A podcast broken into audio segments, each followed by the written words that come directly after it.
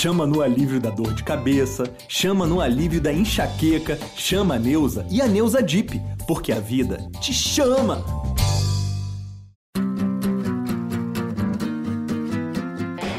Olha Allen, vamos nessa, grande a chance, abriu pela direita, é no gol, olha no gol, bateu, olha no gol, olha no gol, olha no gol, gol! Adriano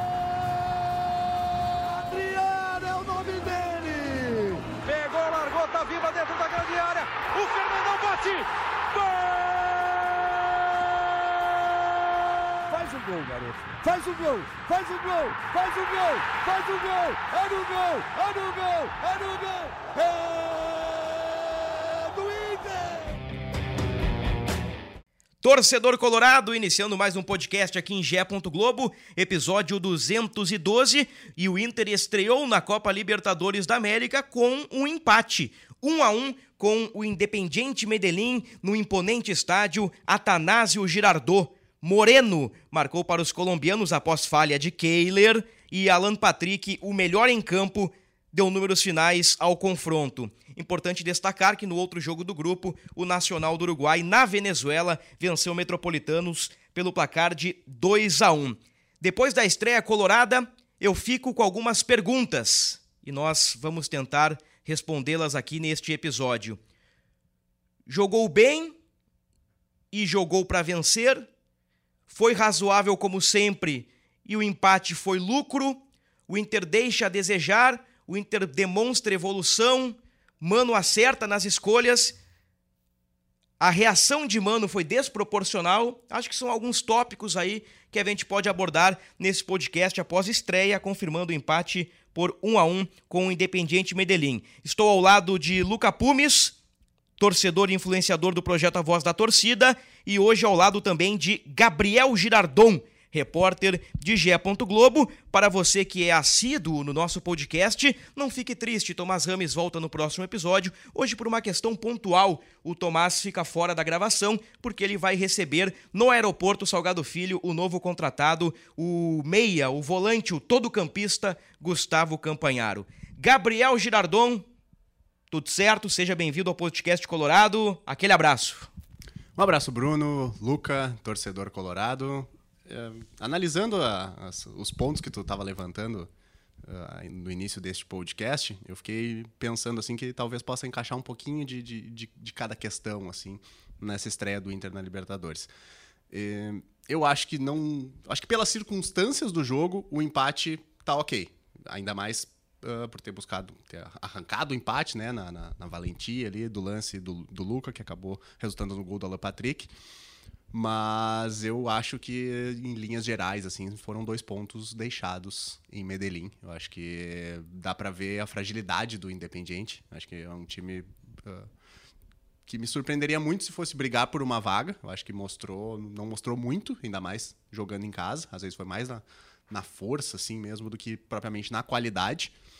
E eu acho que foi algo muito razoável do Inter, assim. Acho que teve um bom primeiro tempo em muitos momentos ali, pecou nas finalizações, especialmente naquele lance do Luiz Adriano. No segundo tempo voltou mal, não, não parece que alguns jogadores inclusive parece não voltaram em campo ali, tava uh, um desempenho muito abaixo, uma falha do Kehler, o time sai atrás e o que, o que dá para comemorar pelo menos foi realmente essa, essa reação, né, brigar até o fim e conseguir pelo menos arrancar um ponto mas eu acho que poderia ter sido muito melhor. O time deveria, acho que pela, pelo que deu para ver, assim, das duas equipes, poderia ter iniciado com, com o pé direito, com três pontos lá na Colômbia. Homem do Portão 7, filho do seu Josué, Colorado que tem sofrido um pouquinho neste 2023. E aí, Luca? Aquele abraço para ti e mais uma atuação mais ou menos do Inter, é por aí? Colorado que tem sofrido em 2016, 17, 18, 19, 20, 21, 22. Se, se não. Com diferentes intensidades, né? É. 2016 é incomparável. Não, é só pra te dizer que o sofrimento ele, ele vem de tempo, né? É, ele é constante, Contínuo, ele oscila. É. Ele, ele oscila, mas é constante. É. E aí, meu, manda o papo. É, em primeiro lugar, um abraço, Bruno, um abraço para nossa audiência. Um prazer receber o GG, Gabriel Girardon, aqui com a gente. É o nosso um... 12 jogador, é o nosso Pedro Henrique, é o nosso artilheiro da noite. Ah, eu acho ele brabíssimo. Podia ser outro, né? Podia ser outro Pedro Henrique, né? deveria estar entre os 11. Só para dar uma, Uma pimentada. alf- alfinetadinha aí. né? É, é. Não hoje não foi eu que disse. Segundo o Mano, é um assunto repetitivo. E pra ele, chato. Mas vamos falar sobre isso na sequência. Manda o papo aí, Lucas. Concordo com o Gabriel sobre a perspectiva de termos deixado dois pontos na Colômbia, principalmente pela circunstância inicial do jogo. O Inter começa, ainda que o Jim, né, o saudoso Jim, tenha dado umas escapadas ali no, no começo do jogo e o, o Tauan Laura foi entortado ali logo no, no comecinho, o Inter logo encaixotou o Jim, né? No, no- no campo de defesa ali do- dos colombianos e conseguiu trocar bola. Não parecia que o Inter estava jogando fora de casa. O Inter fez o seu jogo, o Inter chegou com aquele ímpeto de eu vim aqui para buscar a vitória. O que não refletiu na segunda etapa, né? O Inter teve uma intensidade muito grande no primeiro tempo e aí quando a gente fala de intensidade, eu tenho medo de me tornar repetitivo, principalmente pelo fato de comparar o Inter de um tempo com o Inter de outro tempo, porque eu acho que é meio difícil, né? é, não falar sobre isso quando um time joga como jogou no primeiro tempo e foi do jeito que eu acabei de citar, de encaixotar o time, e voltar para o segundo tempo e tomar um gol, e mesmo tomando gol, ficar no campo de defesa. O Inter tomou o gol e permaneceu no seu campo de defesa. O Jim continuou atacando ali. Parece que o Inter teve um apagão naquele momento ali. Numa falha individual do Kehler, que né, tu bem salientou logo no começo, que não é um goleiro irrefutável, que a gente conversou há pouco tempo sobre justamente é, embaixo das traves do Daniel é, ser um goleiro de às vezes defesas espetaculares, de defesa de exceção, como o termo manda, né? Defesa de exceção e o Kehler não aparece tanto em momentos assim, mas sempre com muita segurança em sair do gol, que foi um, um atributo que desde o primeiro momento em que o Kehler assumiu a meta do Inter, é, eu citei que era uma defasagem do Daniel, né? Era difícil pro Daniel essa saída, tanto com os pés, né, no, no jogo é, para sair jogando, quanto na saída do gol mesmo na- nas bolas aéreas. E o Kehler acaba comprometendo numa situação assim, num lance assim, que o Inter acaba tomando um gol que foi um gol besta, né? Um momento em que recém tinha voltado é, pro, pro segundo tempo e tinha feito uma excelente primeira etapa. Essa primeira excelente etapa, inclusive, contou com a bola do jogo. Que a bola tem uma, uma jogada que o Inter realmente tira da cartola, um- uma baita é, envolvência ali, né, no, no, no campo de ataque do, do- dos meias e até a bola chegar no Luiz Adriano, que tem a chance de finalizar. Pifada do Alan Patrick. Normal, né? Pra mim, o melhor em campo. Sempre. É, muitas vezes, na verdade, né? E, e o Luiz Adriano acaba desperdiçando a chance. O Luiz Adriano, ele chega com o status do cara que vem para não errar esse tipo de gol. O Inter tinha essa, esse problema ali é, de um centroavante também irrefutável, né? Talvez eh, eu não, não, não vejo o Luiz Adriano hoje com os olhos de problema que eu vejo o Kehler. Eu acho que o Kehler é um pontinho de, de atenção aí. E a gente já falou em outros podcasts muito antes do Kehler falhar. Tá, mas nesse pontinho de atenção com Luiz Adriano, Kehler, talvez com Johnny, na rede social ali o torcedor tá pegando no pé do Johnny. Até acho que ele não foi eh, brilhante, mas o Johnny não comprometeu no jogo de ontem. Eh, acho que foi o Johnny ali, o Johnny razoável de sempre. Mas não existe um pontinho maior de jogo coletivo Sim, eu concordo, Bruno. Eu, eu, eu tenho contestado mentalmente muito algumas coisas que o Mano faz e, cara, tipo, não sou eu que escalo o time, não sou eu que tô lá vendo cotidianamente, mas quando é um processo que a imprensa inteira tá vendo, ah, e aí, tipo, a torcida inteira tá vendo, é, se une, né? Às vezes a torcida dá um pau na imprensa, a, a imprensa fala da torcida. Não, tá todo mundo dizendo que o Inter tem os jogadores para fazer um jogo propositivo e jogadores que estão rendendo mais. E o Pedro Henrique, sendo esse cara, não pode ficar no banco. Me desculpa, ele não pode ficar no banco. Pedro Henrique ingressa aos 13 do segundo tempo com 1 a 0 contra no placar. Eu vou passar a palavra para o Gabriel, que também quer falar sobre isso e sobre outros assuntos, mas um rápido recorte para vocês que eu acho que ninguém se deu conta até o momento. Vocês sabem qual é o retrospecto do Inter nos últimos cinco jogos na temporada? O Inter perde o Grenal, o Inter ganha do Esportivo, rebaixado, o Inter empata com Caxias, empata com Caxias, perde nos pênaltis e empata com Medellín. Esse é o cartel recente do Inter. Cinco jogos, uma vitória contra um rebaixado no certame regional. Esse é o Inter que muitos acreditam que não tem problema. E estes muitos estão no Beira Rio. O Inter vende uma imagem e, e, um ambiente de que está tudo certo, de que as coisas estão nos trilhos, de que é daqui para cima, que o time está evoluindo, que o time está jogando bem. Eu não vejo tanta evolução e não estou tão empolgado. É contigo, Gabriel. Pois é, Bruno. Acho que acho que é um, um equilíbrio na análise importante fazer, porque não está tudo bem é evidente, e não só pelo teu recorte, assim, mas pelo que se vê em campo. Eu acho que as, os elogios ao Alan Patrick são totalmente corretos e justos, só que poucos além, deles estão além dele estão se salvando ultimamente. E, ao mesmo tempo, né, por outro lado, também não é terra arrasada. Eu acho que também não é, não é o caso de o Mano balançar no cargo ou de que está tudo errado. Mas eu acho que, para analisar, eu acho que é um, um, pouco de, um pouco de cada, assim. Tem, muita, tem, tem coisas a melhorar, tem coisas, talvez, ainda boas, resquícios do trabalho que vem, que vem sendo feito já há quase um ano, né? Um ano em, em breve completa um ano. É, acho que 17 de abril, se não me engano. É, tá próximo de, de um ano de trabalho. Aliás, boa pauta. Exato. Mas eu acho que tem muita coisa para ser analisada friamente, assim. Acho que o centroavante, acho que o, o Luca comentou da chegada do Luiz Adriano e hoje me parece que ele joga muito mais no carteiraço, digamos assim. Eu acho que essa é a palavra. Porque trazer o 9, como o Luca comentou, trazer o, o camisa 9 para fazer o tipo de gol que ele não fez ontem, pesa ainda mais pelo fato de que o artilheiro do time na temporada tá no banco. E, e ele é que... é chamado pelo, pelo, pelo mano no segundo tempo para atuar em outra posição, inclusive. E o PH é artilheiro não como um ponta, como um 9, um centroavante, um, um falso 9. Um centroavante forjado Exatamente. Pela, pela, pelas circunstâncias do início de temporada. É, o, o aqui o, o, Tomás, ele fechou com o Mano, ele acha que tem que jogar o Luiz Adriano. Luca e eu dissemos recentemente que colocaríamos Pedro Henrique. E elogiamos o Luiz Adriano. Teve um jogo aí, acho que contra o Caxias no Beira Rio, né? Que ele fez um, um bom jogo, apesar do empate. Ele dar assistência para o Maurício, a gente fez os elogios ao Luiz Adriano, mas é, é curioso, né? O Mano tem dois atacantes. Um que é o melhor atacante do time, na minha opinião, que é o Wanderson, que é o cara que dribla, o cara que abre defesa e o cara que é o garçom do time. E tem um cara que mete gol. E os dois não jogam juntos. E eu fico. Fica aquele papo lá. O, o Mano não quer lembrar do ano passado, né?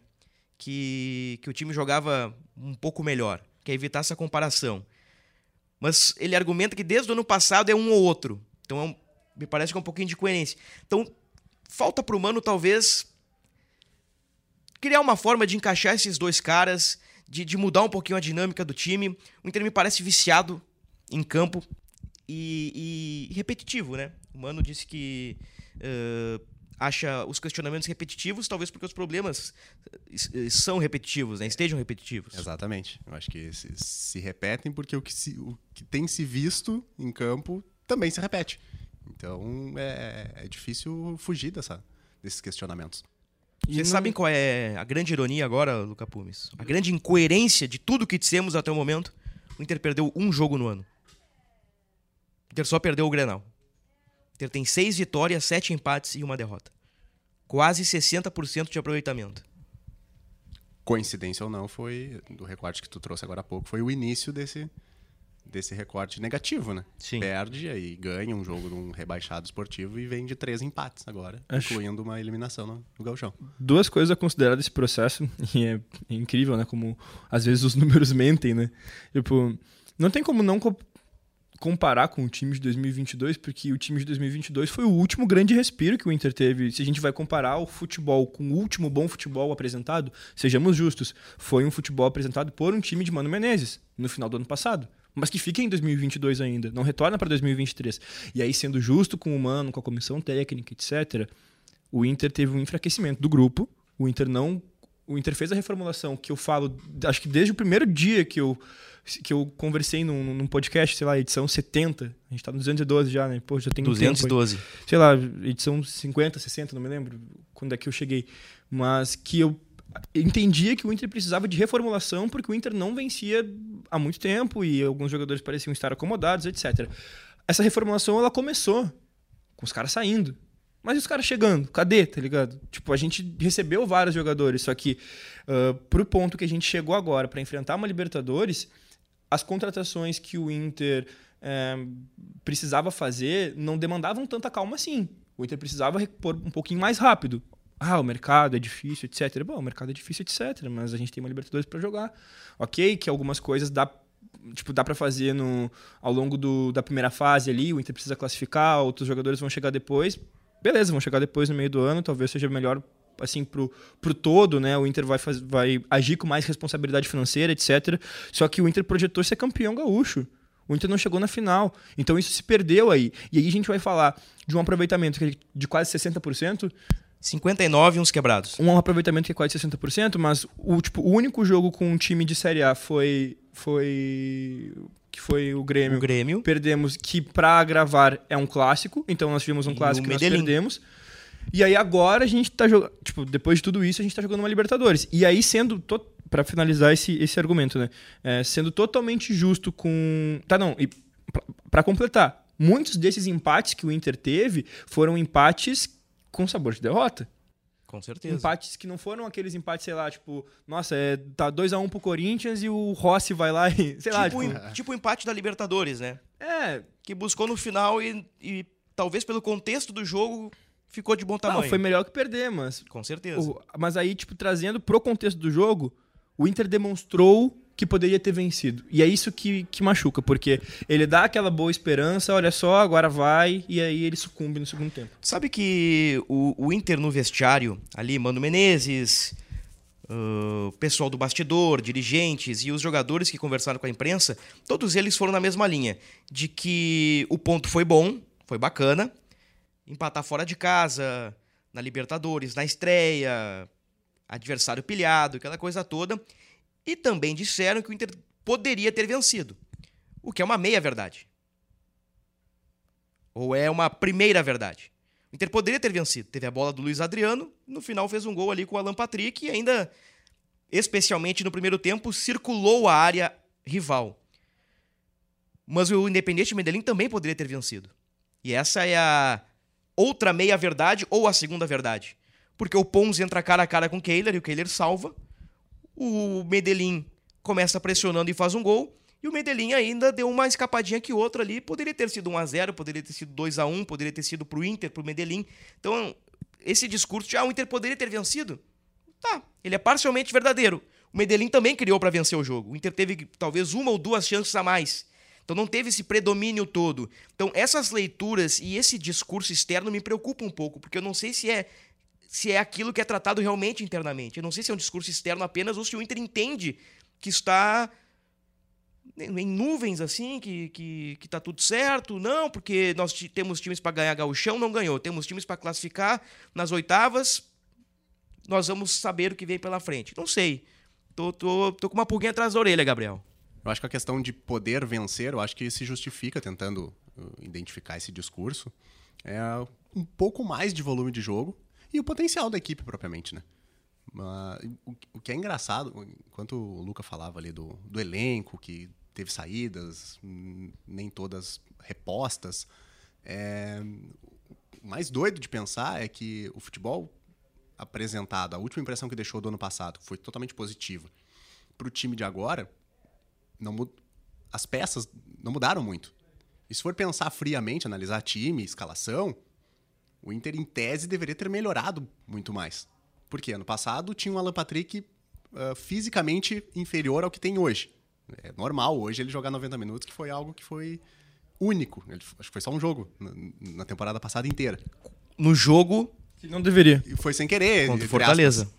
E. Que legal, Luca. Eu levantei a bola e tu chegou cortando. Esse...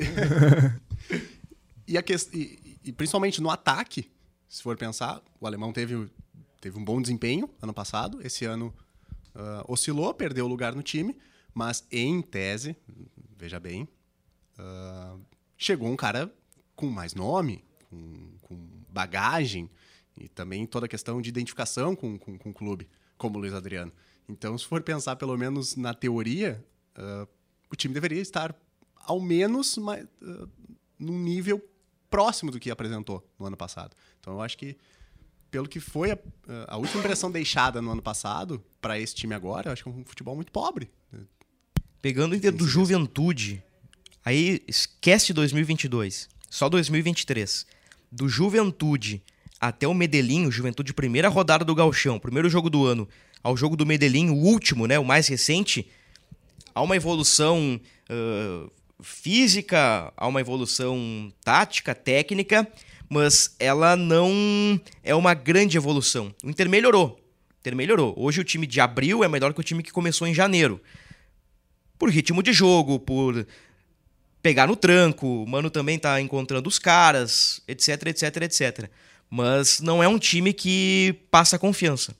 Eu eu não tenho a confiança neste Inter que a equipe vai entrar em campo e vai vencer um jogo fora de casa ou vai dominar por completo um adversário no estádio Beira-Rio. Até em casa o Inter teve algumas dificuldades. Então eu estou muito curioso para ver o que, o que o Mano vai fazer nessa semana de preparação, porque na próxima terça-feira o Inter tem o CSA no Beira-Rio, é jogo de mata-mata.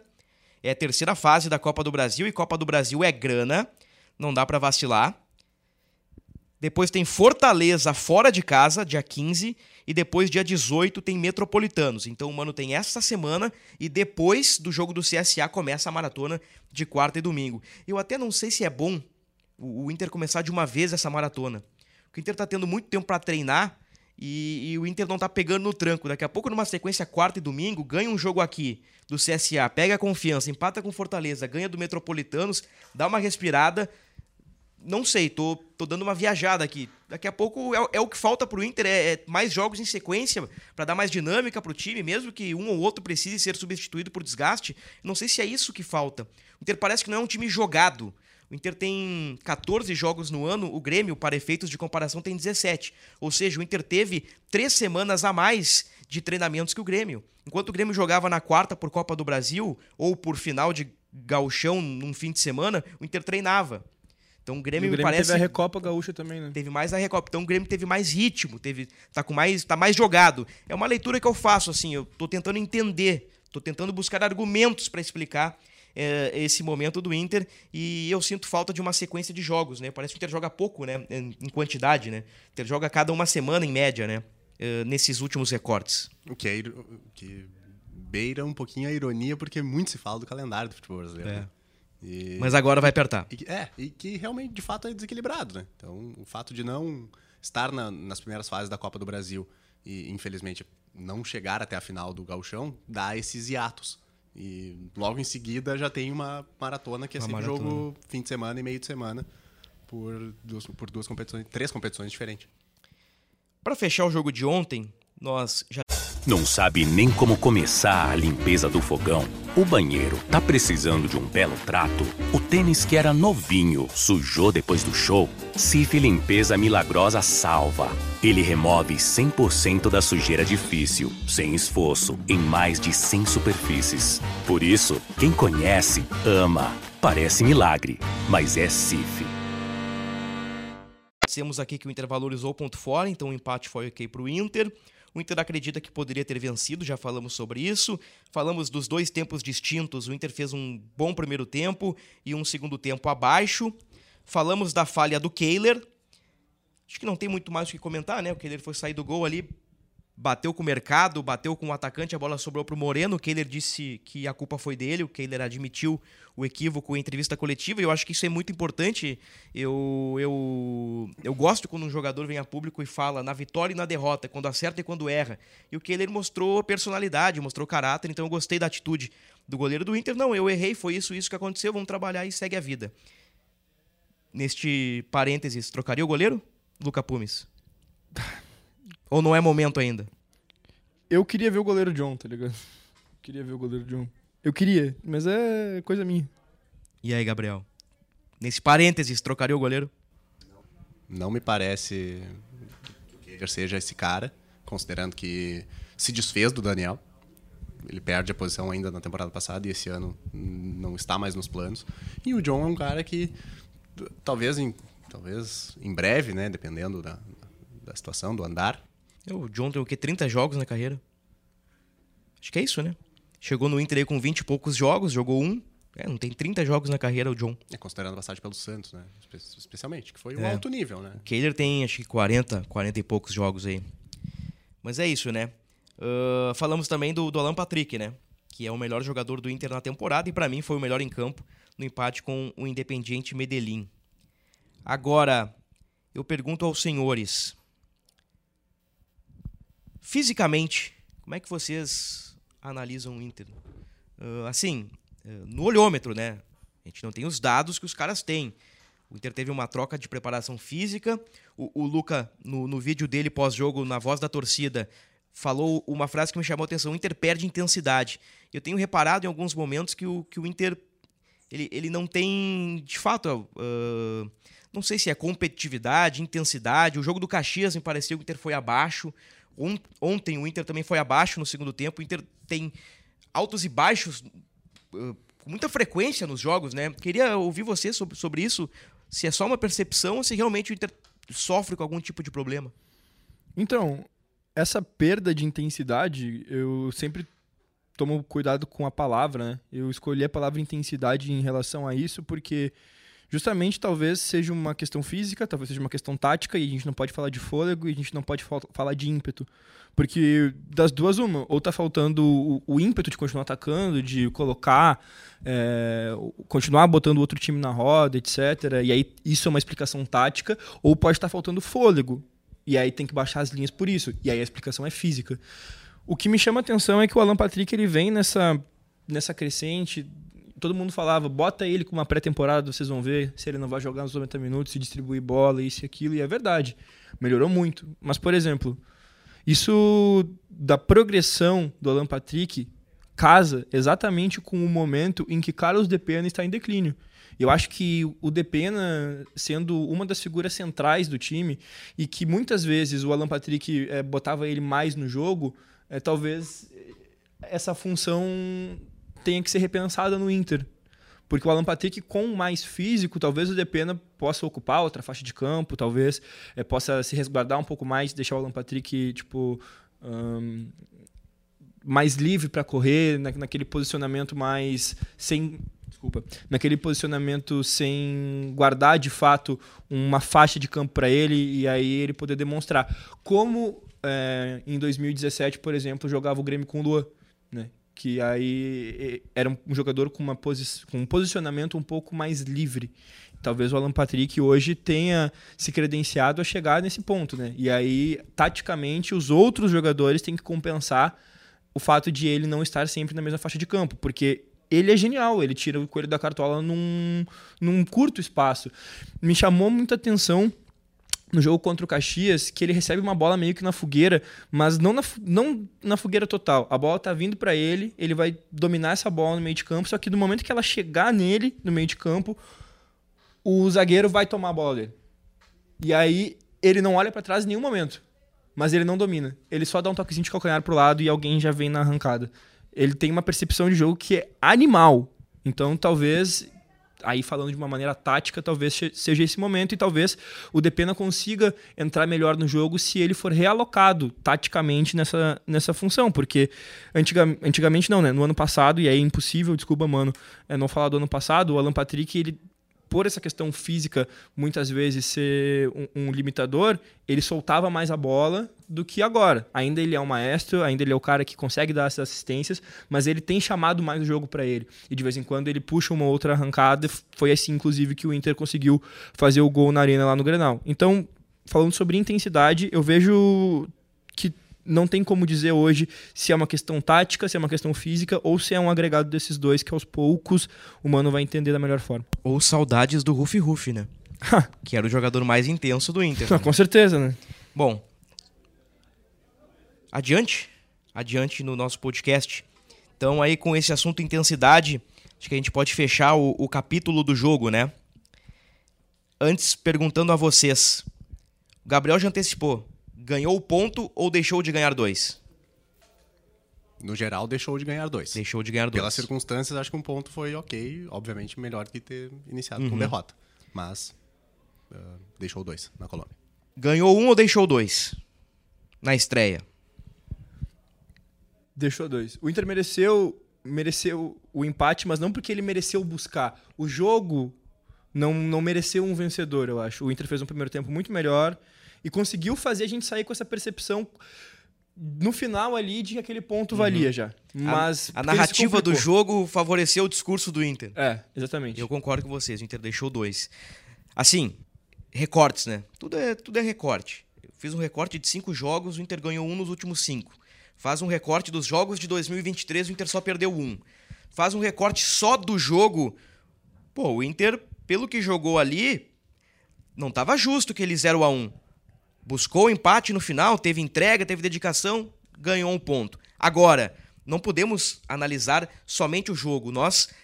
A, a Libertadores não é tipo assim, ah, tudo que ficou pra trás apaga e começa a partir de hoje um novo ano. Não tem como desvincular a eliminação do Caxias, não tem como desvincular o que foi feito até agora. Não tem como des- desvincular a pré-temporada que não foi boa, admitida por Mano. Então, no contexto geral, pelo que o Inter pode jogar e pela qualidade do adversário, né, por tudo, por todos os fatores, eu concordo com vocês. O Inter deixou dois pontos em Medellín. Por mais difícil, por mais que o Mano queira deixar o que foi no ano passado no ano passado, na visão do torcedor é difícil também, nessa questão de, de vincular e desvincular, é difícil o torcedor não vincular o desempenho do time no ano passado. Porque a última impressão foi, foi boa. Então, o que, que se espera? O time, pelo menos a base titular ali mantida, uh, saíram jogadores, deveriam talvez ter chegado mais, mas a última impressão foi boa. Então, obviamente, quero que isso ao menos se repita ou que evolua ainda mais para dar um salto maior, para conquistar, voltar a conquistar o título. Como isso não tem acontecido, não tem se visto muito em 2023, é difícil também o torcedor deixar de, de desvincular o que, o, que, o que se viu da temporada passada. Neste somos- podcast foi criado um, um otimismo ali, em- ali em novembro. Terminou o ano e eu disse pra vocês, eu, eu disse, é, basta pegar as gravações. O Inter terminou o ano como vice-campeão. Se o presidente, se o Inter conseguir permanecer com esse time base e reforçar pontualmente com talvez um 9 diferenciado, um ou outro jogador ali pra brigar por titularidade, o Inter vai ser campeão em 2023. Aí começa 2023, no mês 4 eu já tô achando que o Inter não vai disputar nada. Nós somos um povo carente, cara. A torcida tá carente, velho. E aí, quando eu falo de, de carência, eu tô falando é, de figuras representativas. E aí, de repente, um jogador que é mais raçudo do que técnico, ele já se credencia ídolo. Porque no momento em que as coisas estão acontecendo dessa maneira, é, derrotas expressivas e, tipo, algumas inclusive humilhantes, por exemplo, é, das eliminações que a gente teve nas últimas Copas do Brasil e, enfim, a circunstância de ser eliminado nos pênaltis várias vezes, é, tanto na Libertadores, quanto na Copa do Brasil, quanto no Gauchão.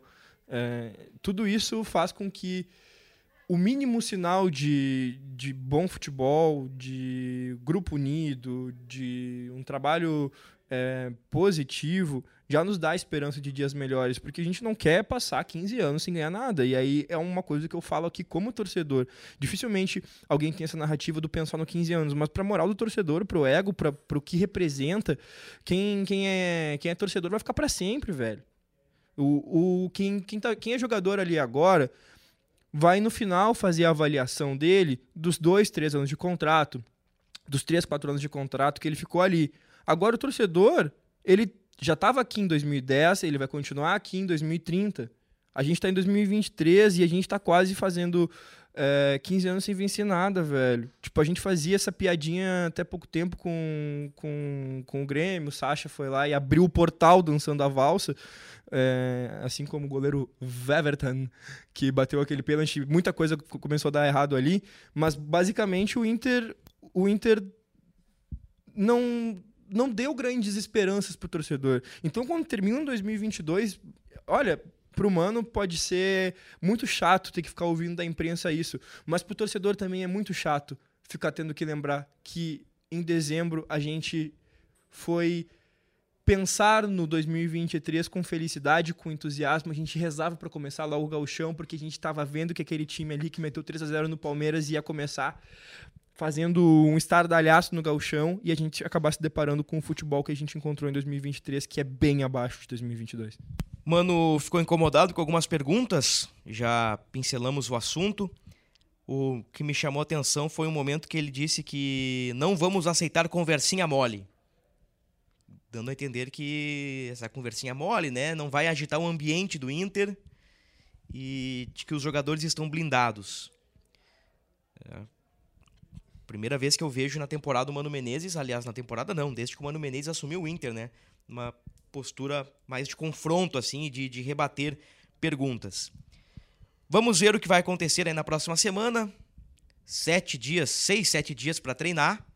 Menos, né? Porque o Inter tem que voltar da Colômbia, né? São, são muitas horas de viagem. Próximo compromisso contra o CSA, no dia 11 de abril. Gabriel, tu que sabe tudo, o CSA ele tá na segunda divisão ou ele caiu para a terceira? Ano passado ele foi rebaixado da, segunda, da Série B para a Série C. Então o Inter pega um adversário de terceira divisão. Com cara de segunda divisão, mas na terceira divisão.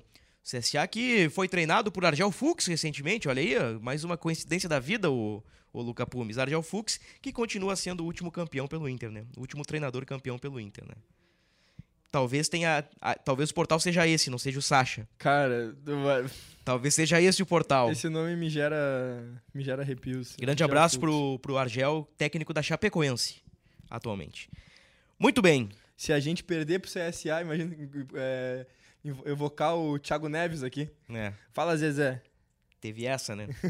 Muito bem, destacando aqui, já estamos na reta final, que o Luca entrou, né? Gás, raça, disposição, brigou por uma bola perdida, batalhou com o cara lá, cruzou, o Wanderson bateu, o goleiro espalmou e o Alan Patrick fez. Então, méritos pro Luca, né?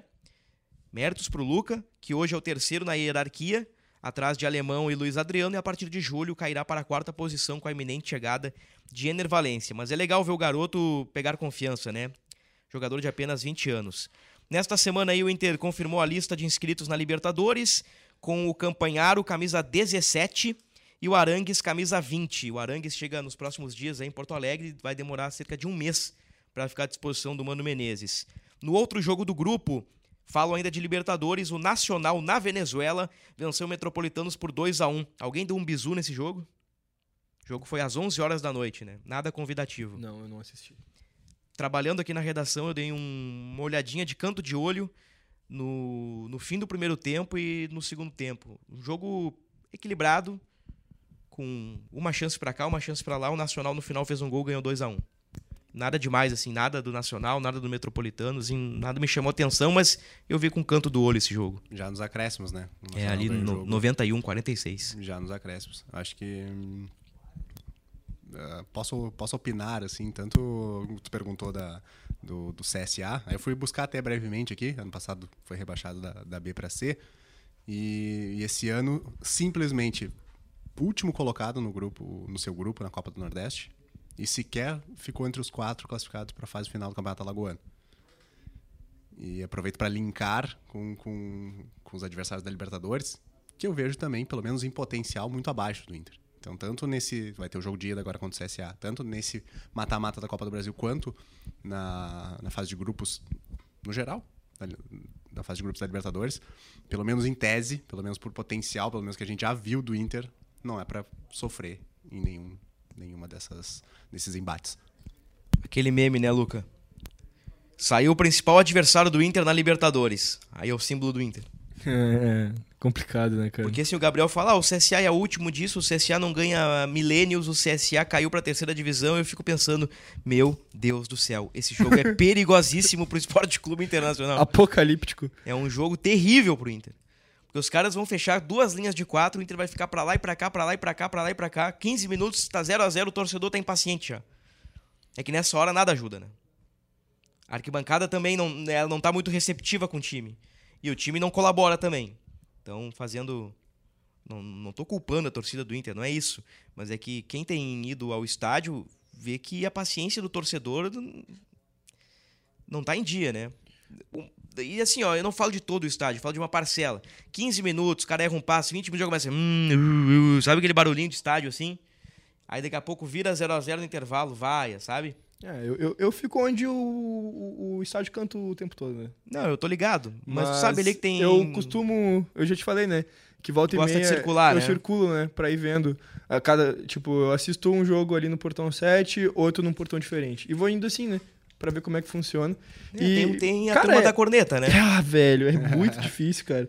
Galera do amendoim, né? A Estilo do amendoim. amendoim. É chato, né? E, cara, como a gente falou, a carência, ela gera impaciência, né? Porque no Não momento em que tu, alguém te dá alguma coisa, tu já começa a olhar. Os caras são bons demais. O sorriso que esses dois me olharam nesse momento que eu falei que a carência gera impaciência, nosso ouvinte ia adorar. Mas enfim, uh, eu, fico, eu fico pensando justamente nisso, né? Que no momento que alguém te dá alguma coisa, que, que dá uma esperança, naturalmente tu já vai achar, ah, agora vai, não sei o quê, porque tu tá carente. Agora, no momento que tu continua naquela carência, aquela carência não foi sanada e as coisas estão piorando, é estádio vaiando, é... Público pequeno. Público pequeno. Enfim, o... O Inter com uma baita promoção colocou 37 mil contra o Caxias. Era pra ter dado 45, né? Pra dar 40, 44, 45, 46, quebrar recorde do Beira-Rio. Tudo bem que é semifinal de galchão, né, mas... Acho que tem que ter um... Uma relação melhor. Eu acho que o time também tem que ajudar dentro de campo, né? O time tem que dar uma resposta dentro de campo para dar um start na torcida, dar uma fagulha. Em alguns momentos a torcida tem que entender que o time precisa dela e vice-versa, né? Reconstruir uma, uma relação. A gente falou muito sobre isso no ano passado, né? Depois de Ramires, depois de Aguirre, depois de Zé Ricardo, depois de Medina, que o Inter do Mano estava conseguindo, assim, eh, trazer uma boa química pro Beira-Rio. Aí vem o Melgar e... De novo, né? Aí no, fim do Brasi... Aí no fim do brasileiro ficou legal. Aí começa o ano já ali, empata com o Juventude, empata com a Avenida, empata com não sei quem. Não consegue jogar bem em nenhum momento, sabe? Aí encontra, encontra uma forma de jogar com o Pedro Henrique metendo gol pra caramba de falso 9. E na primeira oportunidade de trocar, que é no, depois de um Grenal, que provavelmente as coisas não acontecem da melhor maneira tática no Grenal, se troca. E aí a gente entra na parada do carteiraço. Eu acho que o carteiraço do Luiz Adriano. Eh, não sei se concordo com, com essa questão do carteiraço, mas pensando assim de uma maneira geral, mais do que o alemão, com certeza ele tá jogando. Entendeu? Então, tipo, daí não fica num, nessa naturalidade assim de brigas de camisa 9, seria isso. Agora, é, em comparação com o que o Pedro Henrique estava fazendo, daí eu acho que, que rola assim um pouco mais do nome do que do futebol apresentado. Não que ele esteja jogando mal, mas é que o Pedro Henrique estava jogando muita bola. Fiquei pensando aqui, uh, enquanto ouvindo os amigos aqui. Acho que duas, acho que duas questões para a gente ficar de olho nesse jogo contra o CSA. Um é vocês bateram nessa tecla aí da torcida e tava contando, tava olhando o calendário aqui. Depois de 17 dias, o Inter volta a jogar no Beira-Rio, no primeiro jogo pós eliminação do Caxias. E aí briga no fim do jogo, toda aquela questão que envolveu, né? Também interessante ver como é que o torcedor vai se portar. Em relação, o segundo ponto, exatamente dentro de campo vocês falando aí de um CSA, que isso, que aquilo e tal, meu Deus do céu, um clima uh, caótico. E, e, se for realmente um time que vai jogar muito fechado? Vamos ver como é que o Inter vai tentar arranjar soluções, né? A gente está elogiando aqui o Alan Patrick, é o cara que pode ter, que tem esse toque diferente, que pode achar uma brecha onde talvez outros não encontrem. Então, acho que assim, acredito que sejam dois pontos interessantes assim para ficar de olho nesse próximo compromisso do Inter aqui, em menos de uma semana. Um comentário bem pequeno, o final da partida ali contra o, contra o Caxias, além do que estava acontecendo em campo, daquela agressão absurda também do torcedor que invadiu com a criança no colo, me, me dá o paralelo do que eu vi na arquibancada de pais com as crianças. De, tipo, criança chorando e eu lembro mais ou menos da minha época, quando eu chorava por causa de futebol, o Josué tentava me explicar como é que as coisas funcionavam. Tu né? não chora mais por causa de futebol? não do lado do meu pai, né? e não abertamente, assim, né? só de raiva no banho, assim, aquele soco na perna, assim. não, agora, mas assim, é, e eu via muitas vezes, tipo, o, o pai não tendo o que dizer pra criança. Ou o pai xingando e a criança chorando, e aí, tipo, depois o pai olha pra criança e fala: Ah, ah, e não sai uma palavra tipo, não, bah, nós vamos voltar, não, tu vai ver, ah, vai melhorar o time. Eu acho que ninguém tá tendo a, a esperança, assim. E, enfim, é um processo doloroso. Eu acho que o futebol ele tem essa capacidade, para além de nos fazer querer competir, essa questão de união, essa questão de família. É, essa brincadeira do, do seu Josué no, no, podcast começa justamente por causa do meu amor pelo, pelo Inter, que vem do meu pai, que jogava botão comigo, que mostrava uma revista placar, que falava. Esse é. A gente tinha lá o botão do Flamengo, ele ficava tipo, ah, Andrade, toca no Lico, Zico, Nunes, e aí o botão do Inter ele dizia quem eram os jogadores do Inter, respectivamente. E todo esse lúdico do futebol. E hoje ver que essa geração que tá crescendo aí, os gurizinhos que estão com 10, 15 anos, eles não viram nada, nada. Eles estão numa geração maldita. Uh, quem, quem não entendia de futebol até 2011 ali, acha que o Inter é isso aí, tá ligado? Acha que o Inter é. é bom, de 2012 para cá ainda teve ali um tempo que a gente venceu os galchões, mas de 16 para cá, o que, que é o Inter, cara? Como é que. Eu tava lá conversando com a Nani, a, minha, a Nani Quemelo, colega uh, de Rádio Inferno, tava ajudando ela a gravar uma publicidade lá, a gente tava achando umas mantas antigas, e aí ela achou a da Audi Cup. Daí, pô, tá ali Barcelona, Milan, Bayern e Inter. E aí a gente olhou e pensou: caraca, o que que aconteceu? Que a gente figurava entre esses caras a gente fazia frente com eles. Não importa que eles botavam o time ali que estava iniciando a temporada. A gente fazia frente com esses times. E o que, que a gente virou? Fica o questionamento. Forte. Forte, né? Forte. Eu vi muita verdade no teu coração agora, Luca Sim, Pumes. mas- Mas, Muito aberto. Muito mas ao passo que este podcast também é amor e muitas homenagens ao seu Josué, ele também, ele também carrega muito ranço dos tempos de Cacique Medina. Então, o, o amor e o ódio aqui, eles são. Eles, eles fecham 50% cada. muito Aliás- bem, senhores. Aliás, e, paralelamente a um ano de Mano Menezes, né? Daqui a pouco um ano da demissão de. Um ano da missão de Cacique Medina. Vai ter né? festa? Vai ter bolo? Teve um repórter aí que merecia ter vencido o prêmio Puscas de fotografia, né? Na demissão do Cacique Medina, mas não ganhou, não brilhou. Depois eu te lembro dessa história aí. Sim, Mas- Não, não é dúvida. Mas enfim, no, no próximo episódio vamos falar do grupo do Inter, que hoje conta com 30 jogadores, mas ainda pode ter Jean Dias. Aliás, terá Jean Dias, né? Negociação encaminhada, vamos falar sobre isso. Sobe e desce do elenco e. Depena merece ser reserva? Pedro Henrique na vaga de Depena? Esse é o time do Inter pro CSA? Vamos debater no próximo episódio. Valeu, Gabriel. Obrigado, Bruno. Um abraço pra ti, pro Luca, torcedor colorado. Até uma próxima. Valeu, Lucas. Valeu, Brunão. Valeu, Gabriel, por essa companhia maravilhosa. É, quando o Tomás voltar, também saudades, Tomás. Espero que, que tu esteja ouvindo isso nesse momento. E um beijão para nossa audiência qualificada. Confirmando o Inter na temporada, 14 jogos, 6 vitórias, 7 empates, 1 derrota, 59,5 o aproveitamento, 25 gols marcados, 11 gols sofridos. Este é o Inter de Mano Menezes em 2023. Ponto final no episódio 212. Voltamos ainda nesta semana, falando sobre a semana de preparação do Inter para a Copa do Brasil. Até lá!